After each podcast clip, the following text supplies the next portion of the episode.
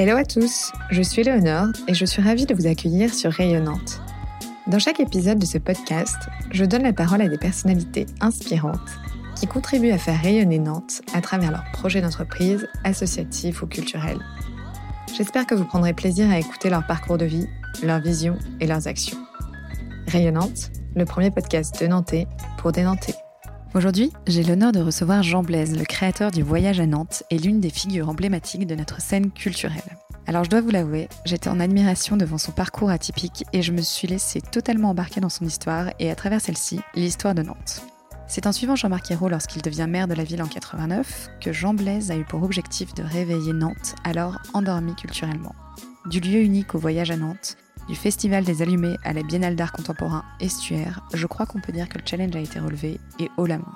Jean Blaise nous partage entre autres avec humour et humilité les nombreuses anecdotes qui ont ponctué son parcours.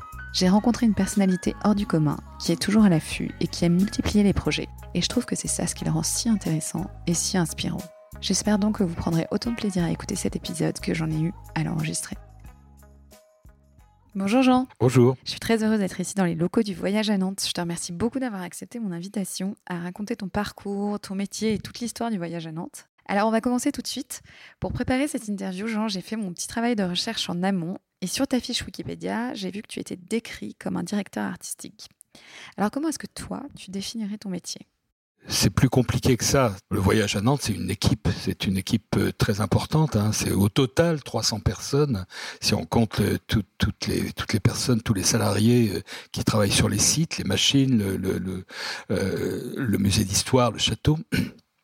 Donc, euh, euh, être directeur général d'une structure comme le Voyage à Nantes, c'est pas seulement euh, faire la direction artistique. Et d'ailleurs, la direction artistique, je la fais avec des collaborateurs, des collaboratrices. Donc, en fait, c'est vraiment plutôt être manager d'une équipe dédiée, dédiée à, la culture dans une ville. moi, je me, vois plus comme un metteur en scène que comme un directeur artistique. Quand on parle d'un directeur artistique, c'est quelqu'un qui fait essentiellement une programmation et puis qui attend ensuite que les autres la mettent en œuvre. Hein. Non, moi c'est c'est vraiment un tout, c'est vraiment un ensemble. Je ne conçois pas, je ne concevrai pas de faire une direction artistique sans faire de management, sans avoir cette relation avec mes collaborateurs qui est très précieuse, qui doit être quotidienne qui ne l'est plus là au moment de la, de la, pandémie euh, et des semi-confinements. Euh, voilà, c'est, c'est et puis c'est aussi euh, une, une, programmation qui tient, qui est attachée totalement attachée à une ville. Hein, à la ville, hein, considérée par ailleurs comme un peu comme une personne. Bon, donc voilà, c'est, c'est assez complexe. Et alors, ça m'intéresserait de, comprendre, de savoir d'où te vient cette fibre artistique. Est-ce que ça te vient de ton enfance en Algérie? Parce que je, je précise que du coup, tu es né en, en 51 euh, à Alger, que tu as quitté l'Algérie avec ta famille à 11 ans, c'est ça, pour euh, aller à Bordeaux? Oui, oui, oui. Mais quand je suis revenu d'Algérie, euh, effectivement, j'avais 11 ans, mais j'étais pas tout de suite à Bordeaux. On est allé euh, en banlieue parisienne, dans les bars qui avaient été construites, euh, notamment à Rissorangis, où j'ai passé six mois, je crois, huit mois, pour accueillir ce qu'on appelait les pieds noirs, hein, c'est-à-dire les Français d'Algérie qui devait revenir euh, qui en métropole parce que l'Algérie avait acquis son indépendance. Hein. Euh, voilà. Donc j'ai fait mes études secondaires. J'ai commencé mes études secondaires euh, en France. Euh, et puis ensuite, effectivement, à Bordeaux, où mon père avait trouvé un job, on l'a tous suivi, et, et j'ai commencé vraiment à m'intéresser à l'art par la littérature d'abord, hein, en seconde, euh, avec des professeurs euh, qui m'ont intéressé. Et puis surtout, euh, j'ai rencontré un ami et cette, cette, cette personne était le fils d'un préfet qui était aussi écrivain. et voilà, et la première fois que je suis allé chez lui, je suis rentré dans une bibliothèque en fait. C'est-à-dire que dans cette maison, il y avait des livres partout, il y avait des étagères qui recouvraient tous les murs, je crois même y compris dans la cuisine. En tout cas, dans les toilettes, ça s'était bourré de bouquins, euh, de magazines qui traînaient par terre. Euh, euh, j'ai découvert lui euh, et Playboy euh, à cette occasion aussi, euh, et puis et puis des disques, mais de toutes sortes. Il y avait des disques de de de, de Bach par terre. voilà, c'était une espèce d'orgie culturelle incroyable et qui m'a fait qui m'a fait découvrir ce monde de la, de la littérature extraordinaire et par la littérature je suis arrivé au théâtre. J'ai fait du théâtre euh, euh, avec, euh, avec des, amis et avec les élèves du conservatoire de Bordeaux. J'ai pu rentrer grâce à ça, grâce à cette compagnie amateur, dans un centre culturel près de Bordeaux, à Saint-Médard-en-Jalles. et ma carrière professionnelle finalement a commencé là. Je me suis occupé de la relation avec les, les scolaires. J'étais très très jeune. Hein. Et par le théâtre, je suis rentré dans, ce centre culturel qui était un très beau théâtre. Hein, euh, et j'ai fait la connaissance de son directeur, on a vraiment sympathisé, il nous permettait de répéter euh, quand il n'y avait pas de spectacle dans sa salle de théâtre. Il a été appelé comme administrateur à Marseille. Et le conseil d'administration du centre culturel dont je vous parlais, à Saint-Médard-en-Jalles, m'a demandé de faire l'intérim pendant un an de cette direction. Je connaissais absolument rien. J'étais le plus jeune de toute l'équipe de ce, de ce théâtre. Euh, voilà. Et cette année-là, je me suis vraiment intéressé à, à ces mécanismes, à, la programmation, euh, euh, aux relations avec le ministère de la Culture, etc. Bon. J'ai commencé à constituer mon réseau et à rencontrer des gens au ministère de la Culture euh, avec qui j'ai sympathisé. Et l'année d'après, quand le vrai directeur est arrivé, ils m'ont proposé de reprendre mon job de relation euh, d'animateur en relation avec les établissements scolaires que j'ai refusé. j'avais plus envie.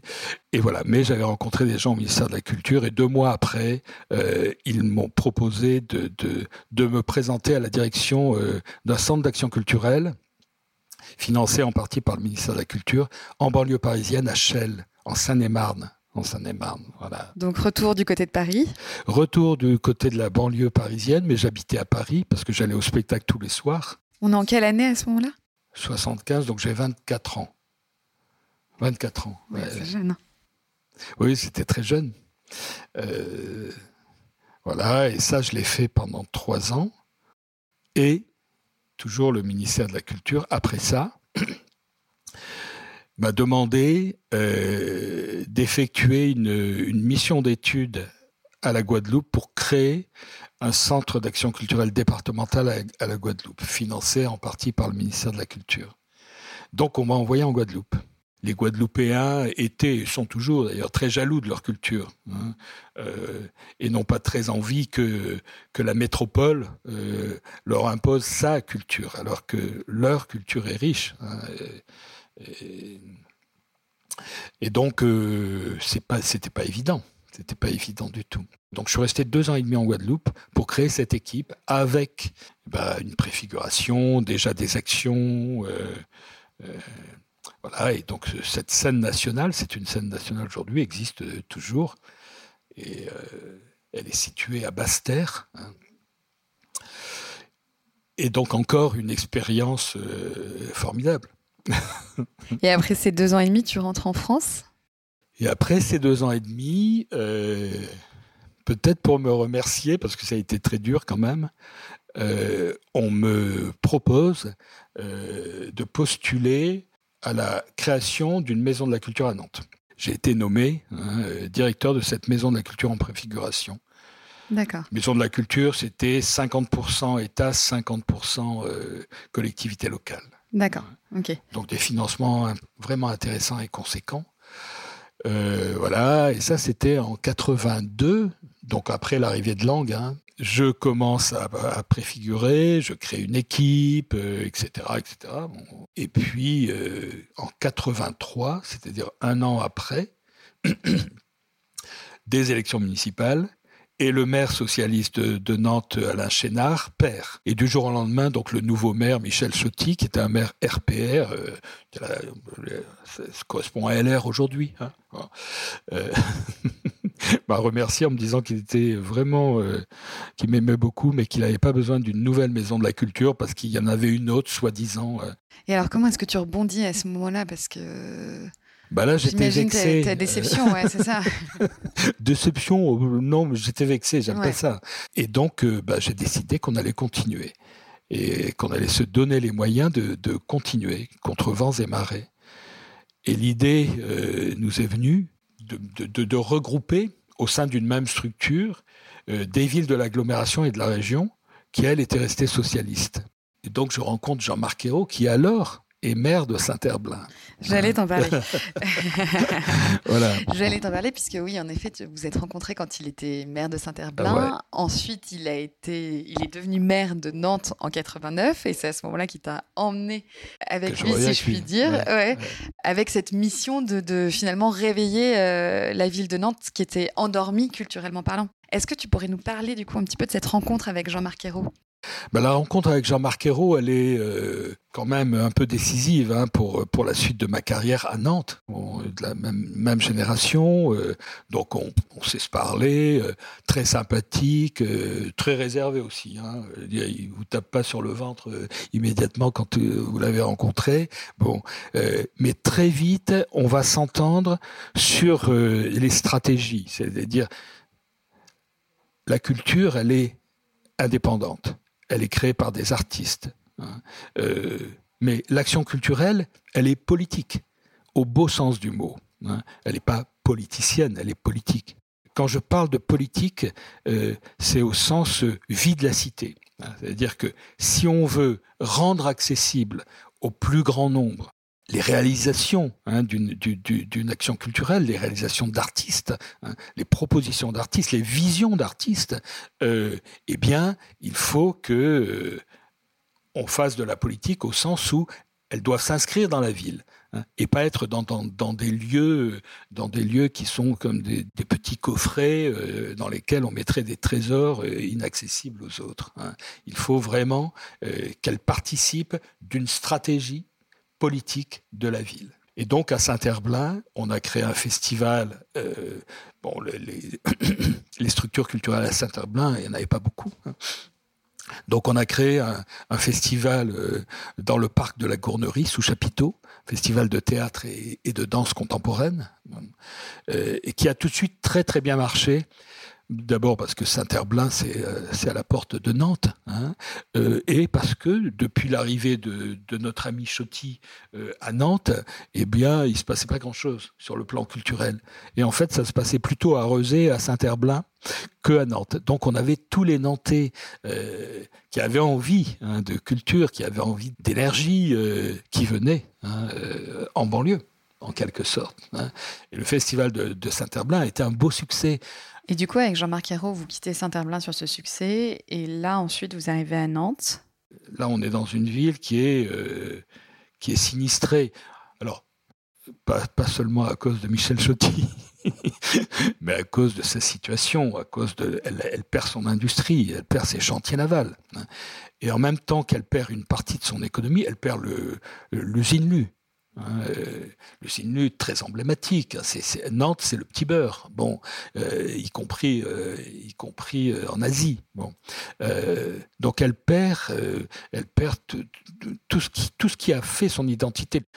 Il arrive dans cette ville sinistrée. Et, et il sait bien que il, va lui falloir 20 ans pour la relever. Quoi. Et donc il décide d'abord, avant de changer la ville, de changer l'image de la ville. Il va avoir besoin euh, que sa ville gagne en notoriété pour pouvoir compter, pour qu'elle puisse compter hein, euh, dans le paysage national, voire européen.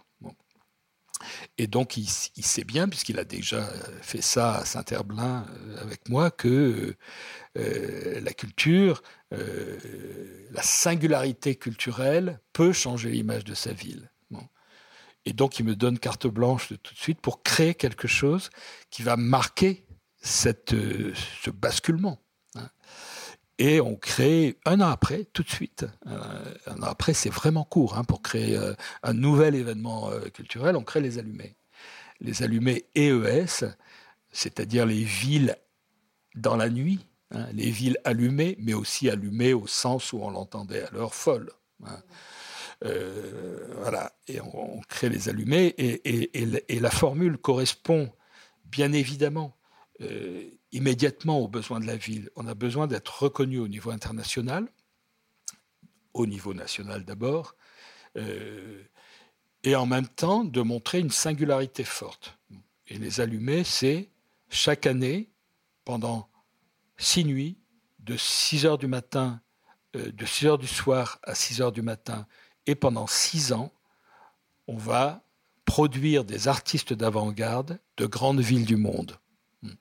C'est ça les allumés. Donc la première édition, en 90, première édition, c'est Barcelone.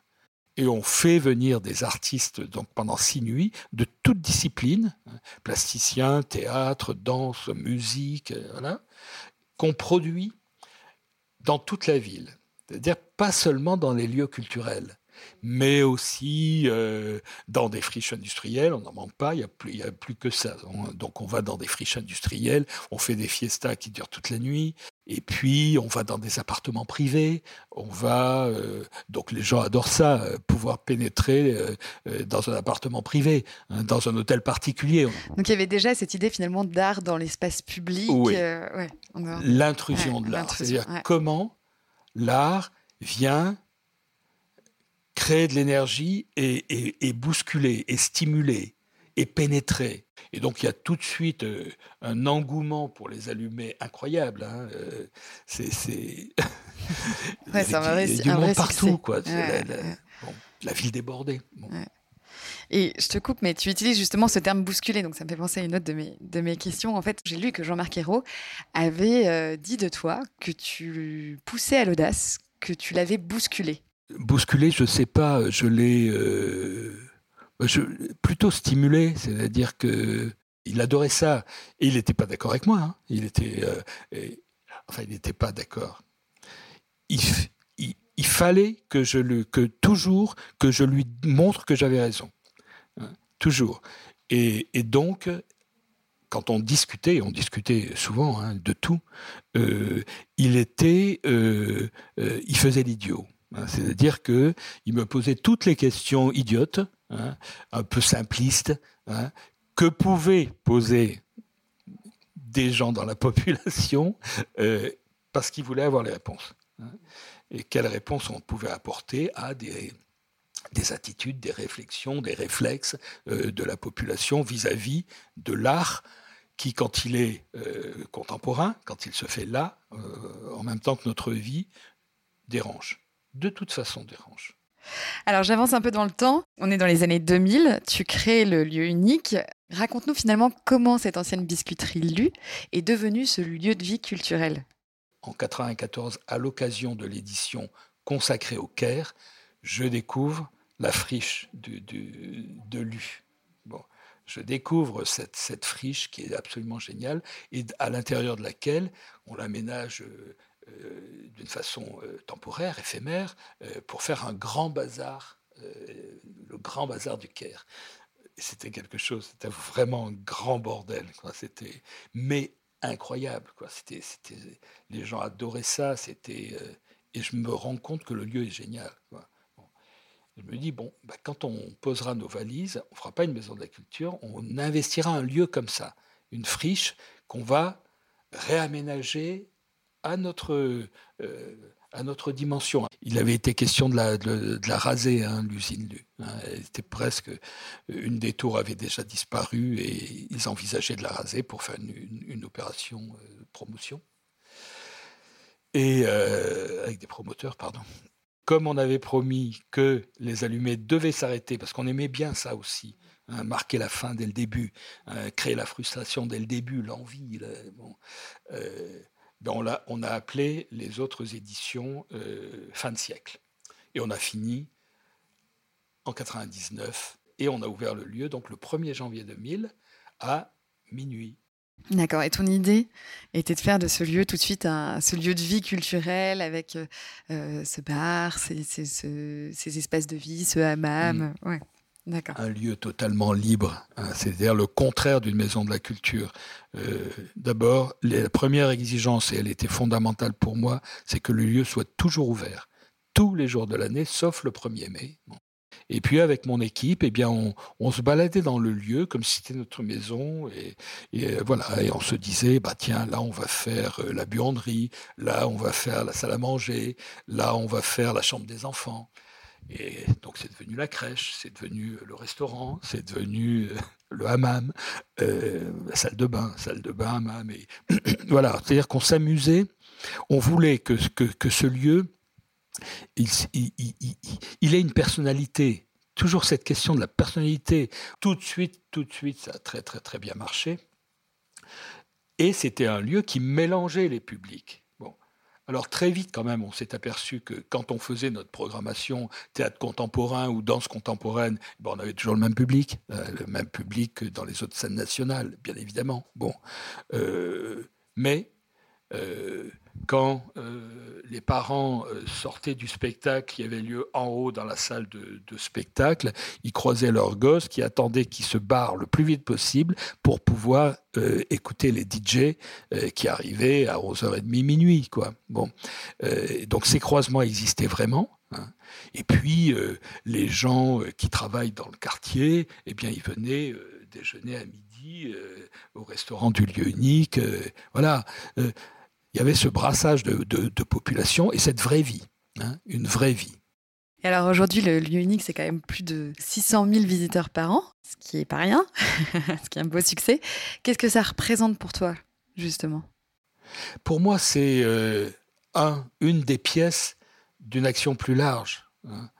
C'est-à-dire qu'en fait, on s'aperçoit que Saint-Herblain, les allumés, le lieu unique, estuaire, le voyage à Nantes, sont des choses extrêmement différentes les unes des autres. Extrêmement différentes. Un événement, un, euh, un, événement qui se passe dans un lieu, un événement qui se passe dans toute la ville, puis ensuite un lieu, et puis ensuite euh, une ville, et puis ensuite euh, un estuaire. Mais on est toujours dans la même logique, c'est-à-dire comment rendre accessible. Comment rendre accessible hein. Et quand on, après le lieu unique, euh, on crée Estuaire, parce que c'est une demande politique. C'est-à-dire le maire de, Saint-Nazaire et le maire de Nantes, qui sont en train de, réaliser, euh, de construire la métropole Nantes-Saint-Nazaire, hmm, qui existe d'un point de vue économique, puisque maintenant les chantiers navals, bah, évidemment, sont à Saint-Nazaire, euh, Airbus est à Saint-Nazaire. D'un point de vue économique, c'est une métropole de 700 000 habitants qui compte. Hein, et les deux maires, et je connaissais bien Joël Batteux aussi, hein, puisqu'il avait été, il avait fait partie de mon syndicat intercommunal. Bon, hein.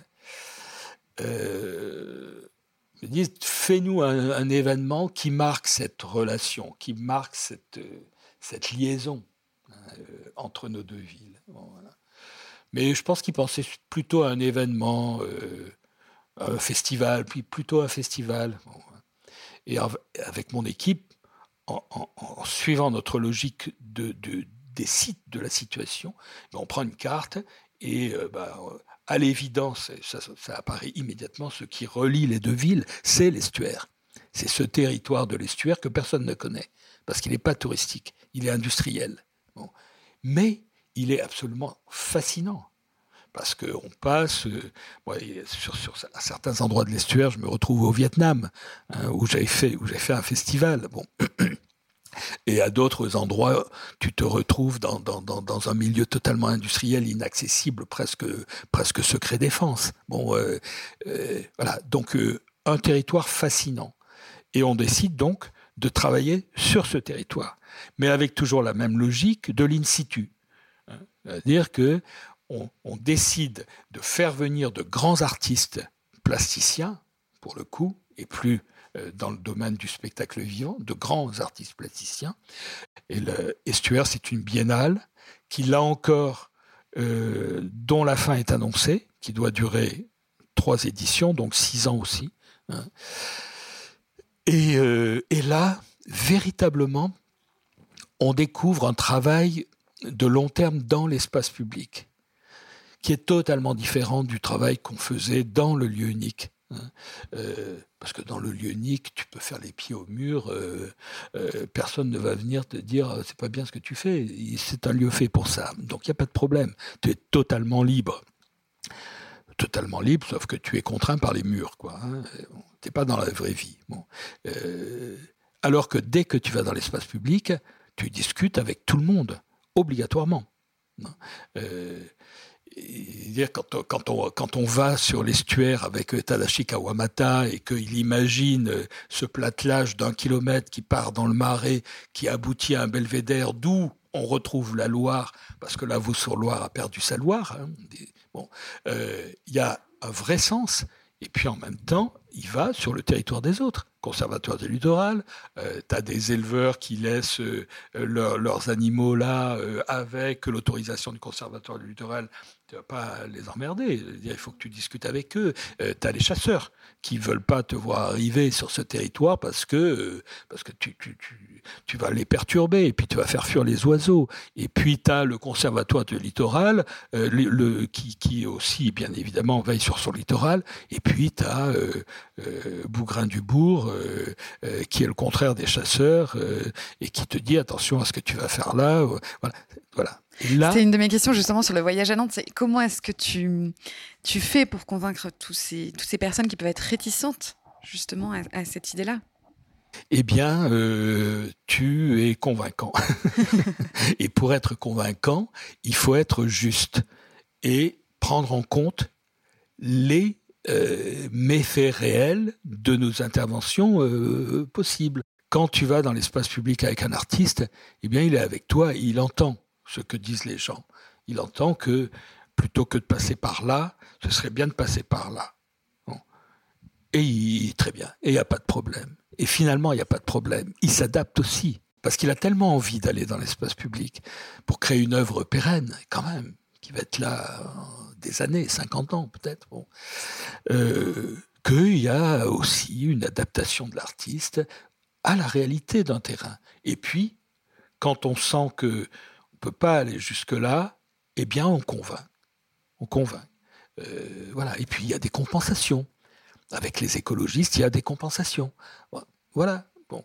Euh, donc, la vie réelle, que tu dois discuter, que tu dois négocier, et tu dois convaincre. Et pour convaincre, il faut avoir une qualité, hein, mais surtout des arguments. Et donc surtout une expérience, une, euh, vérité. Hein. Euh, moi, j'essaye, quand je parle aux gens, d'être vraiment hyper clair, quoi, de, ne pas utiliser un jargon hein, euh, cultureux. Et alors, tu parlais tout à l'heure justement de la fin programmée d'Estuaire, donc qui est arrivée en, 2012. À ce moment-là, tu crées le voyage à Nantes. Comment est-ce que tu fais pour passer de l'un à l'autre? En fait, ce que me demande euh, Jean-Marc Ayrault, à partir de 2007, avec la Biennale Estuaire, avec aussi la réouverture du château des Ducs de Bretagne, musée d'histoire, avec aussi l'ouverture des machines. L'éléphant naît en 2007. Donc avec ces, trois, euh, ces trois offres fortes, hein, et qui s'adressent à des publics différents d'ailleurs, hein, eh bien on voit arriver un tourisme culturel qui n'existait pas jusqu'alors, qui existait au moment des événements, mais qui n'existait pas euh, en continu. On voit arriver des touristes qui commencent à venir parce que Nantes est une ville culturelle bah, Parce que c'est aussi des artistes qui ont une notoriété internationale. Hein.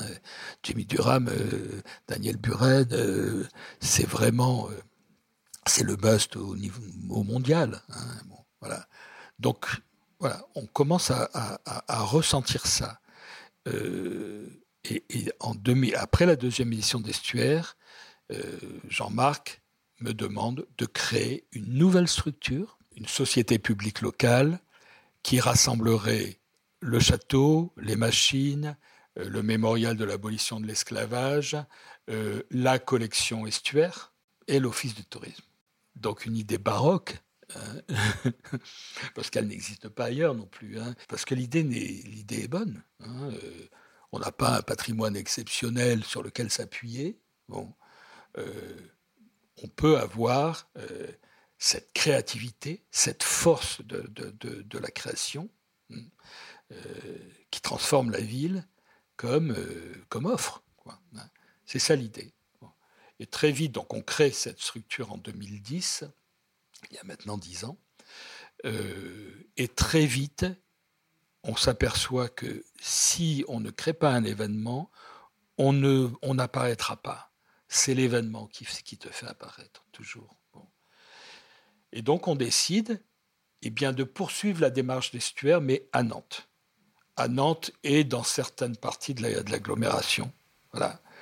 Et d'en faire un événement. Et c'est le voyage à Nantes événement, ce parcours dans la ville qui euh, passe par les lieux culturels qui existent déjà et qui fonctionnent l'été, comme le musée, comme le muséum d'histoire naturelle, comme le lieu unique, mais aussi par des œuvres dans l'espace public, éphémères ou pérennes, ou des œuvres éphémères qui parfois vont devenir pérennes, comme par exemple le pas de côté sur la place du Bouffet.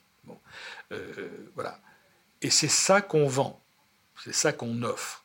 On dit, vous venez à Nantes en juillet et en août, et là, ben, vous allez faire un parcours de 20 km avec des surprises sans arrêt.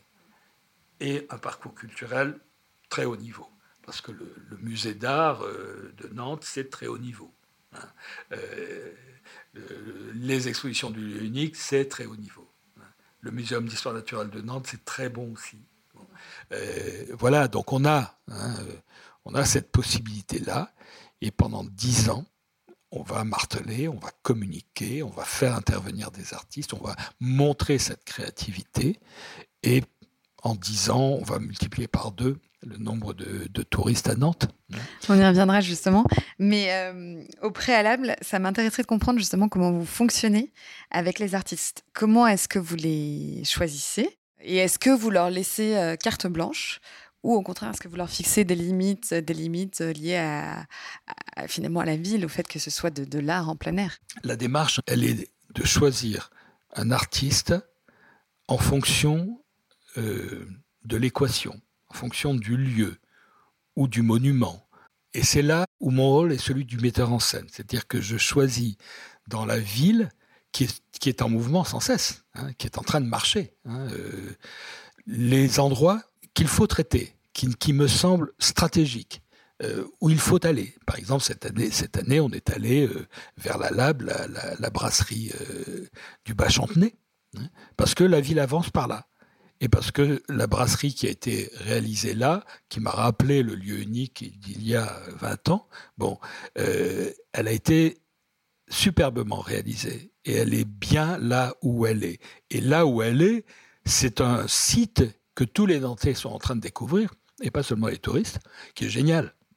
Et dans le même temps, la TAN crée euh, avec le Navibus une liaison entre ce lieu et euh, l'île de Nantes, où on est depuis euh, toujours. Bon, voilà. Donc là, pour moi, c'est une évidence. Il faut qu'on aille là, que le parcours passe par là. Donc ça, c'est mon job. Et après, on essaye, et là, c'est le job, de toute l'équipe, de trouver l'artiste ou les artistes ou le designer ou l'architecte euh, qui va euh, avoir envie d'aller là, hein, de, traiter ça. Et l'une d'entre nous ou l'un d'entre nous dit ah je pense que un tel euh, serait vraiment bien voilà et on dit ah ouais ouais ouais ouais, et, et, donc on le fait venir un tel on sent très vite s'il a envie ou pas. Alors, en général, il a envie. Elle a envie. Bon. Et, voilà, on lui demande une esquisse qu'on paye systématiquement hein, et qui nous donne le droit de choisir ou pas si on continue à, travailler ensemble. Et la plupart du temps, on dit OK et on y va. Hein. Donc c'est comme ça qu'on procède. C'est-à-dire c'est toujours la ville qui domine. C'est la ville qui, qui, qui, qui dicte sa loi. Et ça, les artistes l'acceptent. Et ils savent que c'est comme ça qu'on travaille ici. Et alors, quelle est l'œuvre qui t'a le plus marqué? Celle dont tu es le plus fier? Moi, je suis fier de toutes, toutes, toutes les œuvres, hein, parce que la première, c'est Daniel Buren, hein, que Daniel Buren accepte de venir euh, une aventure avec nous alors qu'on ne le connaît pas. Il m'a été présenté par Patrick Bouchin, qui, est l'architecte du lieu unique. Moi, suivant, la démarche que je t'ai décrite tout à l'heure. Je pense à un lieu et pour moi c'était une usine qui était vers vers Couéron sur les bords de la Loire. C'était pour Estuaire, Daniel Buren. Hein bon et une usine qui était recouverte de, recouverte de sa propre pollution, c'est un monochrome. et, et donc, on fait venir Daniel Buren, on prend un bateau et je vais lui montrer cette usine qui appartenait au groupe Total. Je sais plus ce qu'elle faisait. Enfin, vraiment des saloperies, quoi. Et, et je lui montre ça, je regarde, c'est hallucinant de voir ça là, dans ce paysage absolument magnifique. Il me dit, bah oui, justement, c'est vraiment hallucinant. Bon. Et, euh, il me dit, bah, la seule chose qu'on puisse faire avec ça, c'est la faire disparaître. Et donc, il imagine une œuvre qui est une espèce de paravent gigantesque, toute une suite de, poteaux, avec des espèces d'éoliennes qui tournent autour des, poteaux, avec qui, qui, donnent de la couleur, et qui cachent l'usine, carrément. Et je trouve ça génial. Je dis, OK, on y va. Et deux mois après, Total nous annonce qu'ils vont raser l'usine, qu'ils arrêtent tout et qu'ils vont raser l'usine. Voilà. Donc j'appelle euh, Daniel et je lui dis, écoute, je suis désolé, euh, mais j'aimerais tellement travailler avec toi. Il me dit, écoute, moi, j'ai repéré un lieu hein, que je te propose, et c'est euh, le quai des Antilles euh, où il a créé ses anneaux. Donc voilà. Hein. Ces fameux anneaux de Buren qui sont devenus l'emblème de la ville aujourd'hui. Et alors, à l'inverse, est-ce qu'il y a euh, une ou plusieurs œuvres qui t'ont valu quelques nuits blanches? À peu près toutes, hein, mais parce que c'est compliqué hein, d'aller, j'allais dire disturber. Je ne sais pas si le mot. Euh, euh, oui, c'est compliqué de déranger l'espace public. Hein. Tout de suite, tu livres l'artiste et tu te livres toi-même à, la vindicte. on l'a vu, on l'a vu cet été avec Elsa Saal sur la fontaine de la Place Royale, mais ça peut aller loin. Euh, parce qu'il y a des gens qui sont euh, euh, vraiment choqués par certaines œuvres. Beaucoup de gens me disaient, mais c'est un des éléments de notre patrimoine le plus intéressant de la ville et vous le cachez. Je me souviens quand avec avec Tadzunishi, on avait fait l'hôtel, on avait recouvert entièrement la fontaine d'échafaudage. Hein. C'était ça, c'était un échafaudage. Mais à l'intérieur, il avait il avait réalisé une chambre d'hôtel de grand luxe, 5 étoiles, bien kitsch. Et la fontaine continuait à fonctionner. Et on louait la chambre. Donc on a eu beaucoup de jeunes couples qui ont loué la chambre et fait des fiestas mémorables à l'intérieur. Bon, euh, voilà, c'est-à-dire tout d'un coup, euh, il y a scandale, quoi. Iconoclaste. Vous faites venir des touristes à Nantes pour leur montrer la ville et vous cachez un des, éléments euh, importants de la, ville. Bon. Et les reproches peuvent, être. C'est perçu comme de la provocation. Évidemment, ça l'est. Mais la provocation, ça doit être euh, pour tout le monde, et ça doit être amusant, et ça doit être, euh, et ça doit rendre curieux, et ça, bon.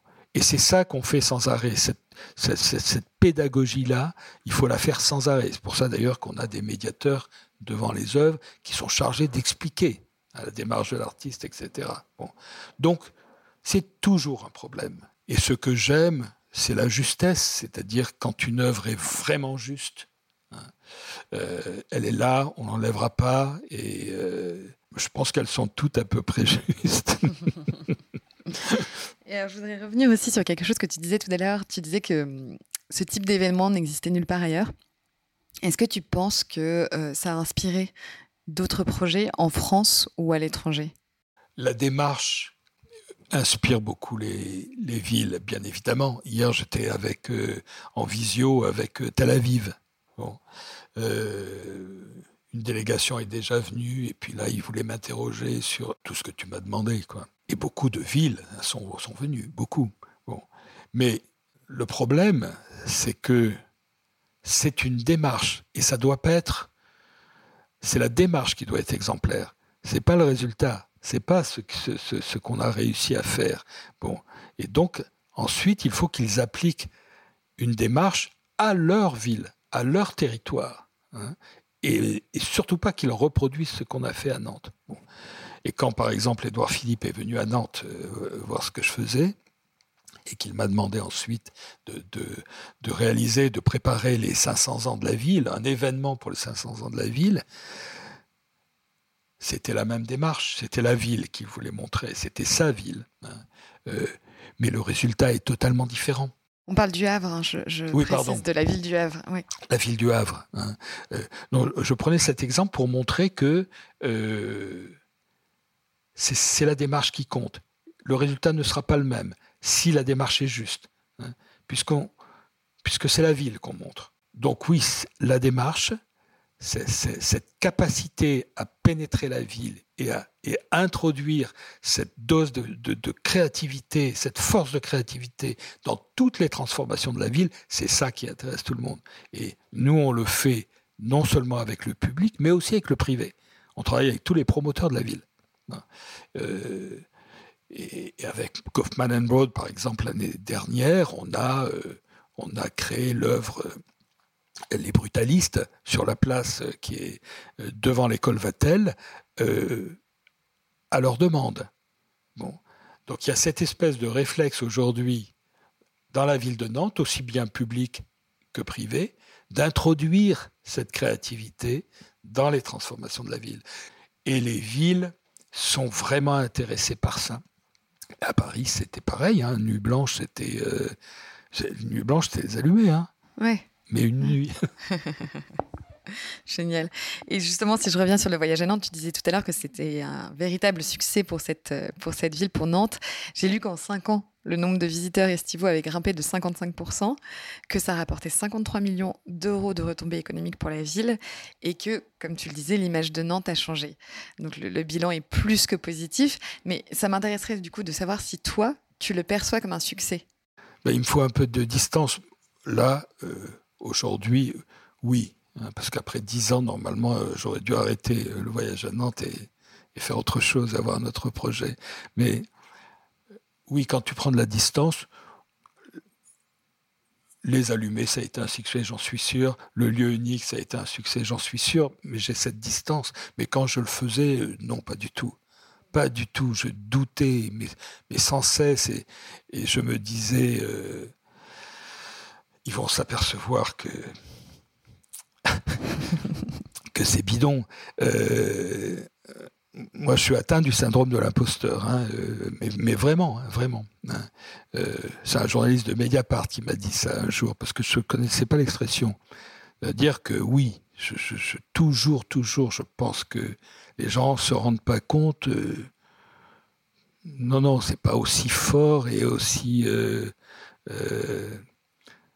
Mais tant mieux, parce que c'est sur le doute que tu, que tu, as cette cette envie de perfection, que tu as cette envie d'être juste, d'aller au bout, de, euh, c'est le doute qui fait ça. Sinon, tu le ferais pas comme ça.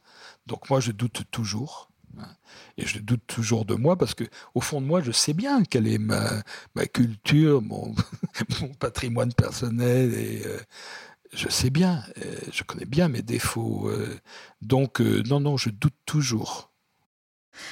Est-ce que hum, est-ce qu'il y a une fin programmée au voyage à Nantes? Une fin, je pense que non, parce que cette démarche-là, cette idée que l'art, la créativité doit accompagner l'histoire, tout simplement, d'une vie, d'une ville, elle est éternelle, elle, doit être éternelle. Hein. C'est la marque d'une civilisation de, haut niveau.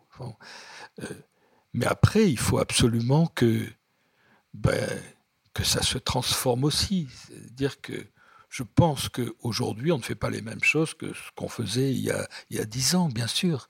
Donc il y a une adaptation. Euh, on parle sans cesse d'interprétation, d'adaptation. Donc adaptons-nous, nous aussi.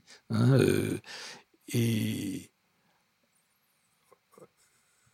voilà. Et cette faculté d'adaptation et de, transformation, elle est euh, fondamentale. Donc le voyage à Nantes, il peut continuer encore un siècle. Hein, à la condition que ceux qui vont le porter euh, soient à l'affût des transformations de la ville hein, euh, euh, et, prêts à, changer de braquet ou à, je sais pas peut-être que le voyage à Nantes, dans, dans cinq ans, ce sera, portera attention plutôt à l'architecture, j'en sais rien, qu'à l'art. Bon. parce que pour moi, certaines réalisations architecturales sont des, des chefs-d'œuvre. Et j'imagine qu'en ce moment, tu es en train de préparer avec tes équipes l'édition 2021. Quelle surprise vous nous réservez encore pour, euh, pour cette nouvelle édition? Certaines œuvres devaient être là cette année et on a dû les repousser à cause de, du confinement. Euh, donc il va y avoir une, installation du Goschiavi euh, sur la fontaine de la place royale, qui va être assez, je pense, spectaculaire, hein, forte. L'échouage d'un bateau Hein, euh, rouillé euh, sur sa fontaine. Hein, euh, mais qui va quand même être assez spectaculaire, assez immense, bon, et qui pour l'artiste représente les choix sans doute d'un bateau de migrants. Hein, bon.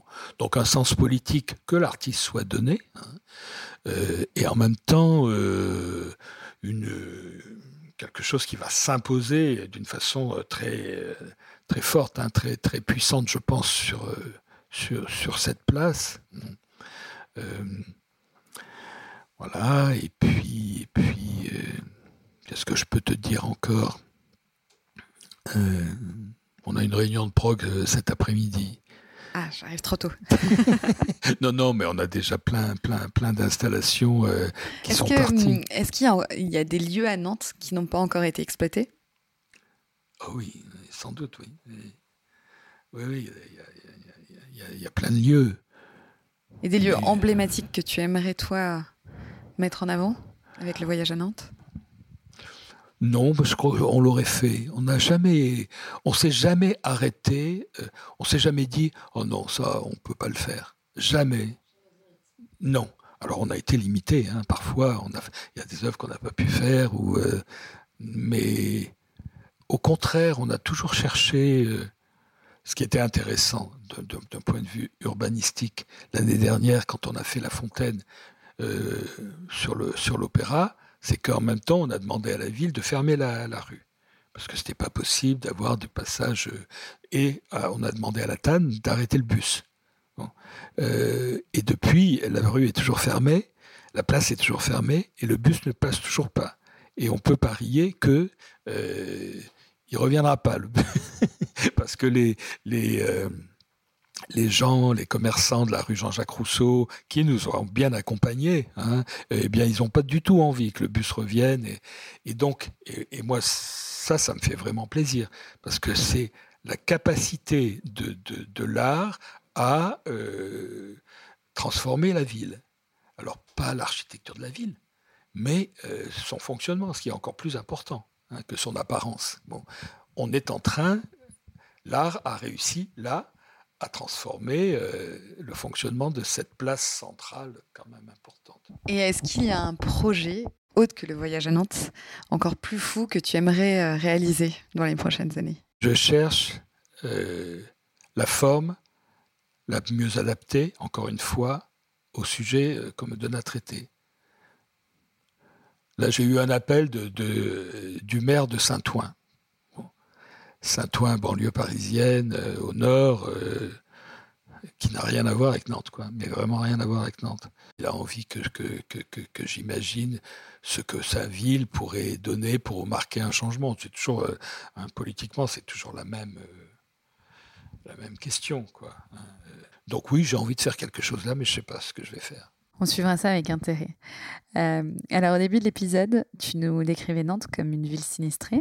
Ça m'intéresserait du coup de savoir quelle est ta vision de la ville aujourd'hui. La ville aujourd'hui, pour moi, c'est une ville qui avance. C'est-à-dire que pendant longtemps, elle a été euh, un peu immobile, un peu lente, et là, elle galope, quoi. Ça galope. Et, donc, il faut faire attention à ça aussi, quand même. Hein. Là, cette façon qu'elle a euh, de la gare bah, jusqu'au chantier de l'Esclin aujourd'hui, jusqu'à cette nouvelle brasserie, euh, tout ça va, va, va, va, bouger. il faut essayer de faire en sorte que ça bouge bien, quoi, que ça ne soit pas n'importe quoi, que soit pas, ou que ce soit commun. Tu vois, donc voilà, pour moi, cette ville, elle, mais peut-être qu'elle bouge trop vite même. on commence à être un tout petit peu dépassé. Et alors en préparant cette interview, j'avais interrogé euh, les auditeurs de Rayonnant et j'ai eu une question d'une auditrice qui m'a demandé si Nantes était pour toi une ville qui osait encore. bah, c'est plus la même situation. Donc euh, l'audace, elle n'apparaît plus de la même façon. Euh, j'ai envie de dire, hein, c'était facile d'être audacieux euh, en, 1990. Hein, c'était vraiment facile. Il suffisait de bouger un pied. Euh, donc c'est plus pareil. Hein. Mais oui, je crois que, que Nantes est, encore une ville audacieuse, mais elle ne le montrera pas de la même façon qu'elle l'a fait jusqu'à présent parce que c'est pas les mêmes personnes, c'est pas la même société, c'est pas la même génération. Moi, je me sens un peu dépassé quand même. Hein. Euh, euh, le monde du numérique euh, ne me plaît pas. donc, quand même, à un moment donné, il y a des problèmes de génération qui se posent. C'est évident. Hein. donc, l'audace aujourd'hui, elle va se manifester d'une autre façon que de notre temps. Mais oui, oui, c'est une ville audacieuse. Et puis, euh, Johanna est quelqu'un vraiment de. de euh, ça pulse, quoi. Hein. il, se passe, quelque chose. Euh, elle va aller loin. Sans doute. Et alors j'aime bien terminer ce, podcast par, euh, euh, demander à mes invités euh, quelles sont leurs adresses préférées à Nantes et si elles souhaitent les partager avec les auditeurs de Nantes. Est-ce que toi tu as une ou deux ou plusieurs adresses que tu souhaiterais partager aujourd'hui? Oh bah oui, j'en ai, j'en ai, j'en ai plusieurs. Le samedi midi, j'ai le Beckett's. C'est un, restaurant irlandais, on va dire qui est très bien euh, et, son patron est super. Euh, et on est devenus amis. Et bon, et, et, puis cette espèce d'intimité, c'est petit, c'est c'est de briquet de broc, mais la bouffe est très bonne. Il cuisine très bien la, cuisine asiatique, mais tu te demandes pourquoi, parce que c'est un vrai Irlandais, quoi. Bon, euh, voilà, cette espèce, si tu veux, de, c'est un lieu curieux avec un personnage curieux, avec des, des, les gens qui servent, ils sont super aussi. Euh, c'est une espèce de mélange euh, de tout. Voilà, donc c'est le lieu comme ça où tu vraiment tu te sens bien. Et j'y vais avec des amis, avec, bah, avec ma famille aussi. Hein après, euh, les lieux comme, comme euh, chez Song aussi. Euh, j'aime bien ce restaurant asiatique, très très bonne cuisine. Et là encore, ce que j'aime bien, c'est c'est la patronne.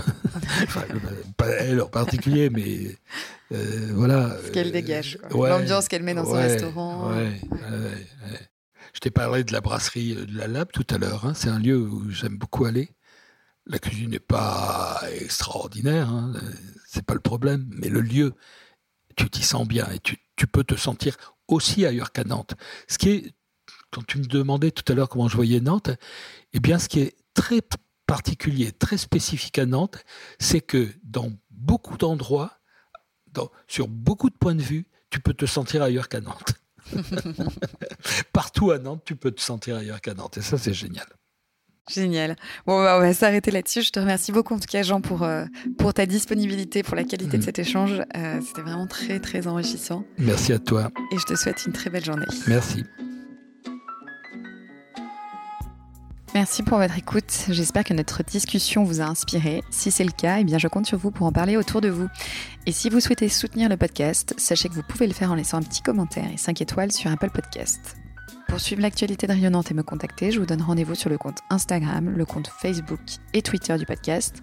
En attendant, je vous souhaite une très belle journée et je vous retrouve dans 15 jours pour un nouvel épisode.